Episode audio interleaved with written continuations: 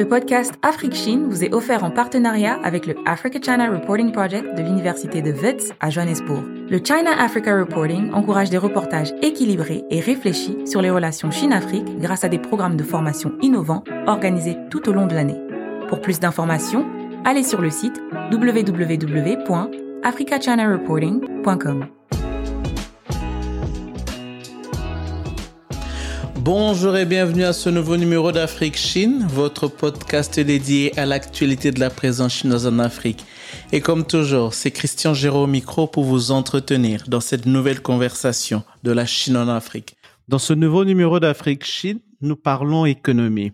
Il y a quelques jours, André Ghiseli, professeur à l'université de Fudan, a publié les chiffres des investissements directs chinois à l'étranger de la période qui va de 2003 à 2021, près de 18 ans, qui couvre presque 20 années d'investissement chinois à l'étranger. Et ces chiffres nous révèlent que l'Afrique, contrairement à ce que l'on peut croire ou penser, si l'on s'en tient au tapage médiatique sur la présence chinoise en Afrique, n'est qu'un partenaire commercial très marginale de la Chine au niveau mondial. Elle ne représente réellement que 3% du volume des échanges commerciaux dans le monde.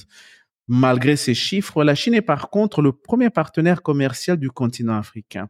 En 2021, c'était 245 milliards d'échanges commerciaux entre la Chine et l'Afrique. En 2022, les, les experts prédisent d'aller jusqu'à 300 milliards de dollars. Malgré ces beaux chiffres, les échanges commerciaux entre la Chine et l'Afrique demeurent tout de même déséquilibrés et penchent très largement en faveur de la Chine. Au dernier FOCAC à Dakar, des voix s'étaient élevées pour réclamer beaucoup plus d'équilibre entre les deux partenaires. Des mesures ont été prises par Pékin pour faciliter, entre autres, les exportations des produits agricoles africains vers la Chine l'agriculture qui est présentée aujourd'hui comme l'un des outils et l'un des leviers principaux que l'Afrique peut utiliser pour rééquilibrer ses échanges commerciaux avec la Chine. C'est ainsi que des pays comme le Kenya, la Zambie et d'autres pays d'Afrique australe et orientale exportent aujourd'hui des fruits en direction de la Chine et d'autres produits agricoles.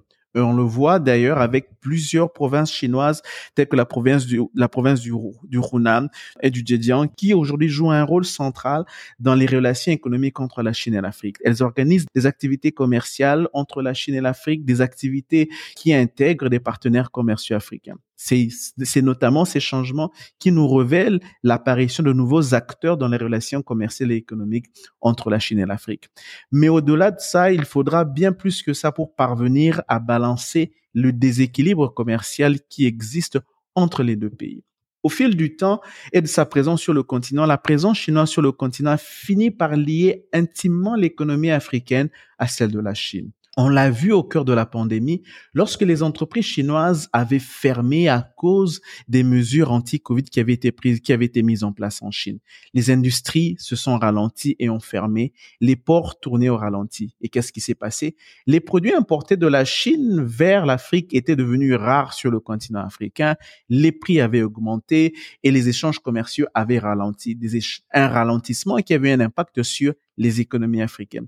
Et ça, c'est sans compter l'impact sur l'industrie extractive. Comme on le sait, plusieurs pays africains dépendent largement de leur industrie extractive dans les relations avec Pékin. Et donc, lorsque les industries chinoises tournent au ralenti, c'est le secteur minier africain qui est impacté et qui souffre beaucoup. Du reste, la montée des prix du cuivre dans les années 2000 et 2010 avait été le fruit de l'économie chinoise, de l'industrie chinoise qui est en plein boom, en pleine construction et qui consommait largement du cuivre. Et ce qui avait expliqué aussi les investissements massifs chinois dans le secteur du cuivre dans les pays africains tels que la Zambie la République démocratique du Congo. Une consommation qui avait accéléré les investissements chinois justement dans ces pays-là. Et c'était aussi le cas pour, pour le pétrole des pays comme l'Angola, le Nigeria, le Soudan, qui ont profité largement de la large consommation du pétrole africain pour voir leur économie être embellie, notamment avec un influx des devises étrangères. Mais aujourd'hui que la Chine tourne et change son approche en se tournant vers le Moyen-Orient, on voit comment plusieurs pays comme le Nigeria et le Soudan ne sont plus les fournisseurs principaux de Pékin. L'Angola, elle, demeure toujours ce fournisseur, important de Pékin sur le continent, bien qu'elle se place à la cinquième ou à sixième position parmi les fournisseurs de la Chine de pétrole. Et comme je l'ai dit plus haut, durant la pandémie, on a vu comment l'économie chinoise a été ralentie et comment elle a impacté l'économie africaine d'une certaine façon. Les mesures, les mesures anti-Covid ont eu un impact sur les relations commerciales entre la Chine et l'Afrique. Et donc, cela, cela va sans dire que lorsque l'économie de votre premier partenaire commercial, qui est la Chine, parce qu'il faut le rappeler que la Chine est aujourd'hui le premier partenaire commercial du continent africain, le premier, euh, le premier, le, premier bailleur de fonds de plusieurs projets d'infrastructures sur le continent africain. Et donc, lorsque l'économie de ce pays-là tourne au ralenti, l'impact se fera sentir chez vous grandement. Et aujourd'hui, pour en parler, je reçois Omowumi Alao. Elle est franco-nigériane, titulaire d'un master 2 de droit comparé africain de l'université Paris 1 Panthéon-Sorbonne et d'un master en relations internationales de l'INALCO. L'INALCO est l'Institut national des langues et civilisations orientales. Elle a en parallèle un diplôme université en langue et civilisation chinoise et a vécu à Taïwan et en Chine continentale pendant deux ans. Passionnée par les relations sino-africaines, elle est actuellement assistante de recherche au sein de l'IRSEM. L'IRSEM qui est l'Institut de recherche stratégique de l'école militaire en France et travaille sur les problématiques chinoises et sur l'Asie de l'Asie et l'Asie du Sud-Est. Omo Alao, bonjour. Bonjour Christian Giraud, merci beaucoup pour, euh, pour cette invitation. C'est vraiment un réel plaisir pour moi de vous avoir sur ce podcast pour parler économie et relations sino-africaines. D'entrée de jeu, dites-moi, et est-ce que j'aurais tort si je dis aujourd'hui que la santé économique du continent africain est intimement liée à l'état économique, à l'évolution de l'économie chinoise oui, merci pour cette présentation. Je vais euh, modestement hein, essayer d'éclairer certains points. Je pense que vous avez raison dans le sens où voilà, comme euh, comme on sait, le, continent africain et la Chine sont, sont très liés, ils sont très très liés sur le sur le plan économique. Enfin, il y a une relation asymétrique qui est euh, plutôt en faveur euh, en faveur de la Chine effectivement. Et du coup, l'état économique de, de la Chine va influencer va influencer l'Afrique. Donc, je vais peut-être revenir brièvement sur l'état de l'économie chinoise cette année, ces derniers temps. Euh, il est pas très bon. Globalement, on a vu mieux. Après, tout n'est, c'est pas sombre non plus dans le sens où en 2020, la Chine elle avait atteint son, son objectif. Elle avait doublé son, le PIB sur la décennie de 2010, officiellement éradiqué la, la grande pauvreté. Mais si je regarde les, les projections du PIB, euh, ça donne une croissance qui est haut en deçà euh, finalement des 5,5% qui avaient été annoncés au début de l'année. Et la Banque de Chine, elle prévoit une croissance de seulement 3,5% euh, en 2022. Donc voilà, c'est des, des, des, statistiques qui sont qui sont pas très bonnes. On a une, une jeunesse euh, éduquée chinoise qui est en proie en proie au chômage et euh, un pays qui est secoué par euh, par une crise immobilière aussi sans précédent, malgré les, les mesures de soutien du gouvernement. Et c'est important parce que l'immobilier au, sens, euh, dans le sens large, il représente près d'un tiers du PIB chinois. Donc malgré des tentatives récentes d'ajustement, on a une situation économique qui semble pas s'améliorer. Et donc justement, on avait écrit un papier sur euh, comment est-ce que la Chine présente euh, de manière euh, médiatique et comment est-ce qu'elle communique sur sa situation économique? Oui, justement, nous allons sur ce papier parce que, comme vous dites, récemment, vous avez publié ce document-là sur l'économie chinoise, comment, c'est à la veille du 20e congrès du Parti communiste qui a vu la reconduction de Xi Jinping à la tête de la Chine pour un troisième mandat inédit on a vu comment le discours économique était aussi, les questions économiques étaient quand même aussi centrales à la présentation du, à la présentation du Parti communiste. Et vous avez publié un, document très intéressant dessus concernant l'état de l'économie chinoise aujourd'hui et surtout comment le Parti communiste le présente. Qu'est-ce que vous pouvez nous dire sur les grandes lignes de votre, sur ce qu'on peut comprendre de l'état de l'économie chinoise aujourd'hui? Oui, c'est vrai que je me suis un peu avancée. Donc dans ce papier, euh, c'est ce qu'on dit. On, on, étudie un peu les unes en fait de du Hum In qui est un, des, le quotidien du peuple, qui est un journal très suivi en Chine, et on voit qu'en fait ils mettent forcément en avant que que ce qui fonctionne, de certains grands projets d'infrastructure, mais euh, ils taisent un peu euh, la situation économique et qui est compliquée. Et euh, ce qu'on perçoit euh, et ce qu'on ce qu'on explique, c'est que il y a, y a eu un impact quand même de la, la politique euh, anti-Covid et euh, on, on, parle un peu de la consommation qui normalement est en fait le premier, euh, enfin, le Xi Jinping essaye de faire que ce soit le premier contributeur à la, à la croissance. donc ça, c'est un objectif de longue date. donc dans, au sein, pendant son premier mandat, il a réussi à faire passer cette part de consommation privée de 34 à 38% mais donc ça reste assez faible. Par exemple, si je compare en France, c'était plutôt 53% en 2021. Euh, aux États-Unis, c'était 67%. Donc il y a une marge d'amélioration, mais euh, on voit qu'il y a, il y a vraiment une difficulté à augmenter cette consommation privée, surtout dans un dans un contexte de, coronavirus. Parce que forcément, si on sort moins, on va moins dépenser. Et puis il y a ce, cette idée de d'épargne de précaution qui est assez importante en Chine puisqu'ils ont un système de protection sociale qui est beaucoup moins, enfin beaucoup plus minimaliste euh, euh, où les ménages eux-mêmes doivent euh, voilà payer l'essentiel de, de, leurs frais au niveau au niveau de, la santé, les frais d'éducation de leurs enfants par exemple, la retraite.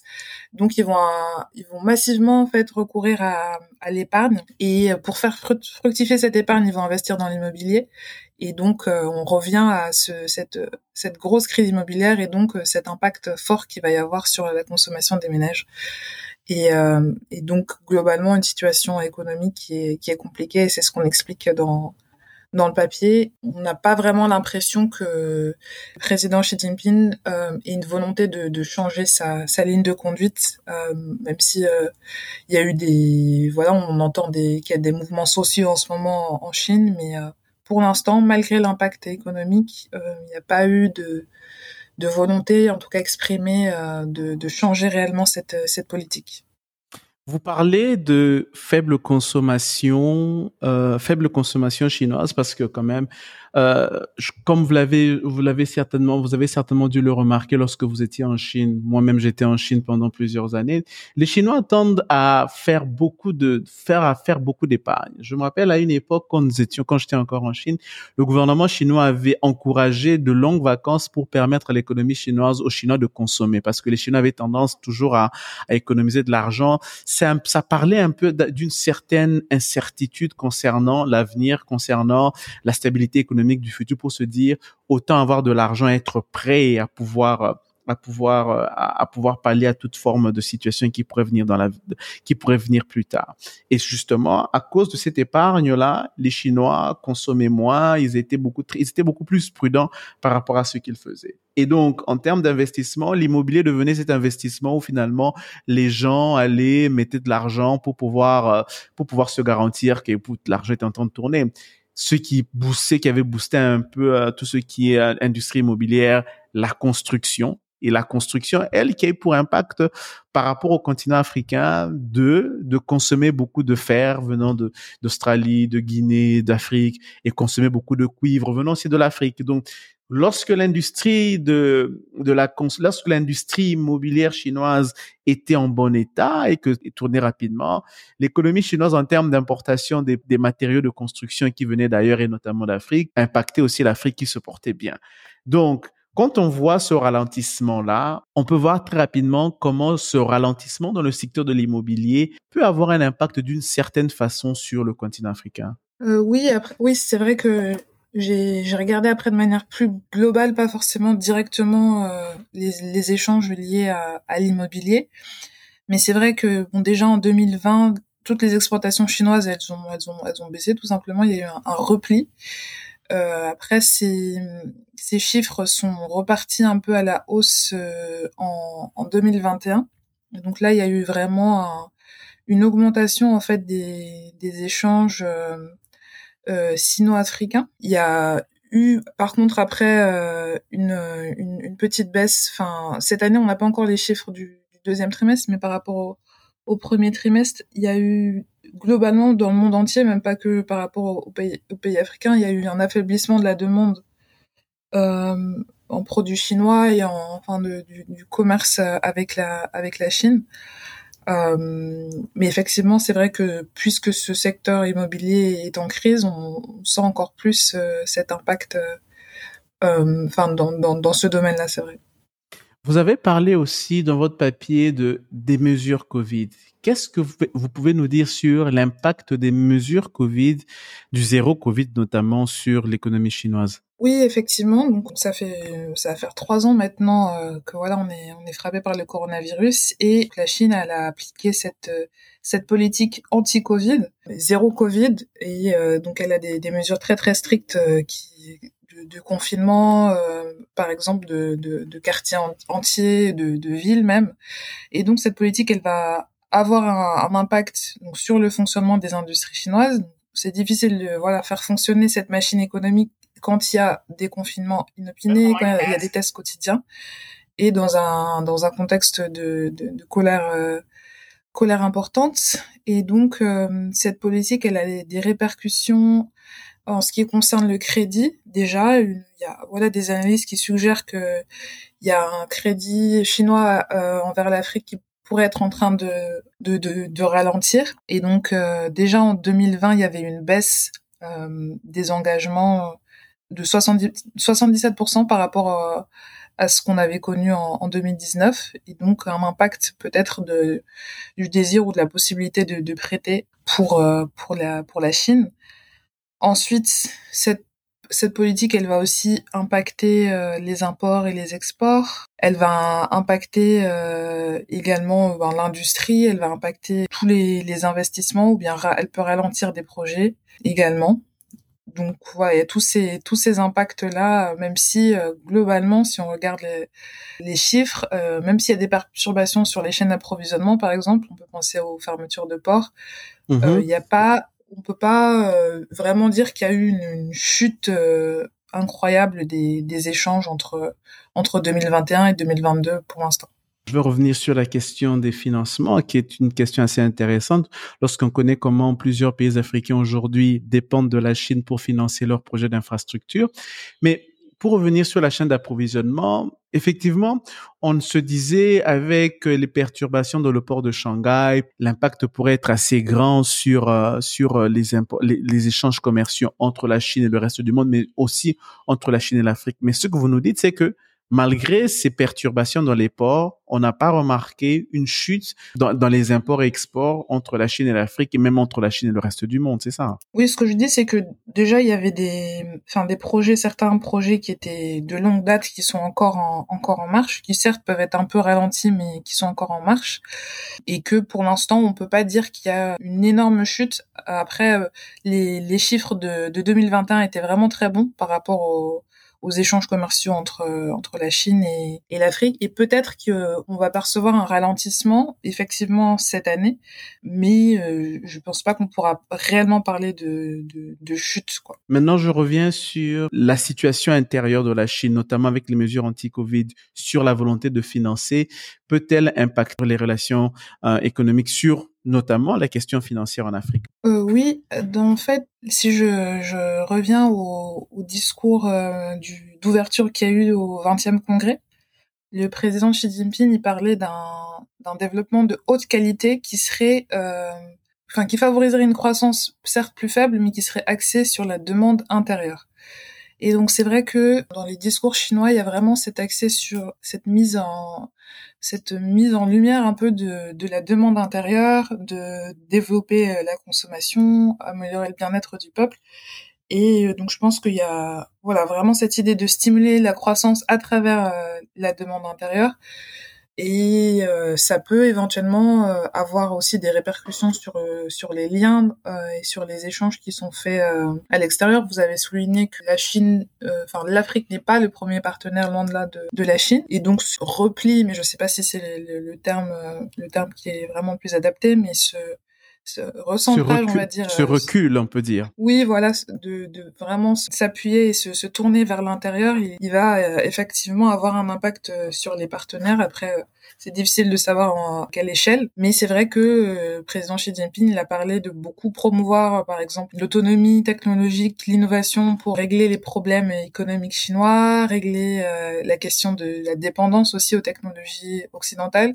Donc vraiment consacrer les ressources du pays au développement de la science, de la technologie, et donc améliorer et, s'axer sur l'intérieur. Après, cette idée de viser la qualité plus que la quantité, ça peut aussi juste être un moyen avancé par la Chine pour, pour justifier d'avance les mauvais les mauvais résultats économiques. On reste à voir s'il y aura vraiment un, impact conséquent sur sur sa politique extérieure au niveau commercial. Quelle est aujourd'hui votre lecture en termes de perspectives économiques de relations sino-africaines? Par rapport aux perspectives, donc un aspect que j'avais pas évoqué, c'est peut-être les, les, nouvelles routes de la soie, donc Belt and Road Initiative. C'est vrai que cette situation économique euh, chinoise compliquée peut peut-être poser la question est-ce que Pékin va un peu réduire en fait ses investissements ou réduire la, la portée de, de cette initiative?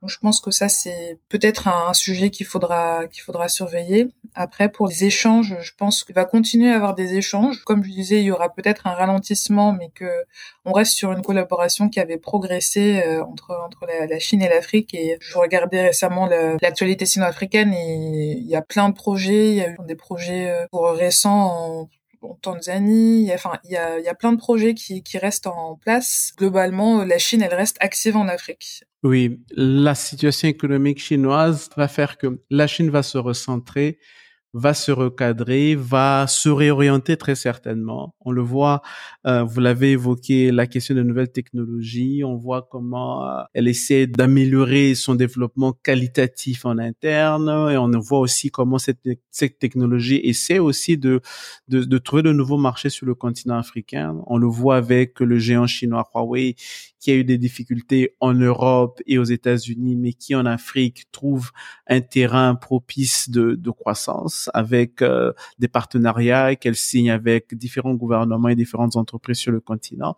Et donc, la technologie va aussi jouer un rôle quand même central dans cette nouvelle approche que, que Pékin met en place pour sa croissance économique en interne, mais aussi dans les relations économiques et commerciales qu'elle met, qu'elle établit avec les pays africains.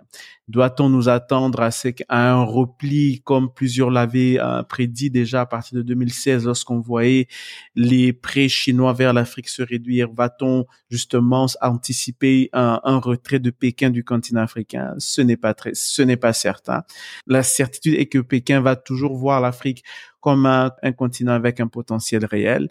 Mais de façon générale, elle va se retirer. Le gouvernement central va aussi peut-être se retirer aussi de des gros projets, comme on l'a déjà vu. D'ailleurs, plusieurs pays africains ont du mal à sécuriser des investissements lourds dans les infrastructures venant de Pékin. Mais on verra l'émergence de nouveaux acteurs privés dans le dans les relations économiques entre la Chine et l'Afrique. Au Moumi, nous tendons vers la fin de ce podcast. Est-ce que vous avez un dernier mot que nous aurions pu aborder, mais que nous n'avons pas abordé durant cette conversation, que vous estimez qui serait important pour nos auditeurs de garder à l'esprit? Euh, Oui, peut-être juste le fait que malgré euh, les, ralentissements dont, on a parlé, la Chine, elle continue à être, très très très très présente. Elle devance largement tous ses, concurrents en Afrique, en tout cas sur le, terrain économique. Euh, je pense si on compare par exemple aux échanges euh, entre la France et l'UMOA, donc euh, la Chine continue à devancer. Et, euh, et j'avais vu aussi qu'il y avait des, des, diplomates chinois qui se félicitaient du fait que même dans ce contexte de pandémie de Covid, le, le commerce sino-africain y résistait et dépassait justement, juste sur le premier trimestre 2022, la valeur totale des échanges entre les États-Unis et l'Afrique sur l'ensemble de l'année 2021. Donc euh, voilà, ça continue à être un partenaire euh, économique de taille euh, malgré malgré les, les, problèmes actuels. Omo Alao, je vous remercie pour votre temps. Si nos auditeurs veulent vous suivre sur les réseaux sociaux, sur sur les différentes plateformes sur Internet, comment ils peuvent vous suivre et comment ils peuvent être au courant de ce que vous faites et de vos travaux? Oui, merci beaucoup. Déjà, pour lire notre brève, les, les auditeurs peuvent aller sur le, le site de l'IRSEM. Donc, euh, c'est cette brève euh, que j'ai coécrite avec Camille Brugier euh, sur le 20e congrès du Parti communiste chinois. Quelle communication sur sa performance économique Et sinon, on peut aussi me suivre sur Twitter, Wumi, W-U-M-I, avec un underscore alao, A-L-A-O. On peut aussi m'ajouter sur LinkedIn s'ils ont des, s'ils veulent discuter ou qu'ils ont des propositions de, de collaboration. Omo Wumi Alao, je vous remercie et à une prochaine fois. Merci beaucoup Christian Géraud. Au revoir. La discussion continue en ligne Rendez-vous sur facebook.com slash pour partager vos réflexions et réactions sur l'émission. Et sur Twitter, afriquechine, Afrique avec un K, pour participer à nos espaces de discussion. Vous pouvez aussi suivre Géraud sur Twitter, sur Christian Géraud, en un seul mot. Et n'oubliez pas de vous abonner à notre bulletin d'information bi-hebdomadaire en ligne sur l'actualité de la Chine en Afrique en allant sur www.projetafriquechine.com slash s'abonner.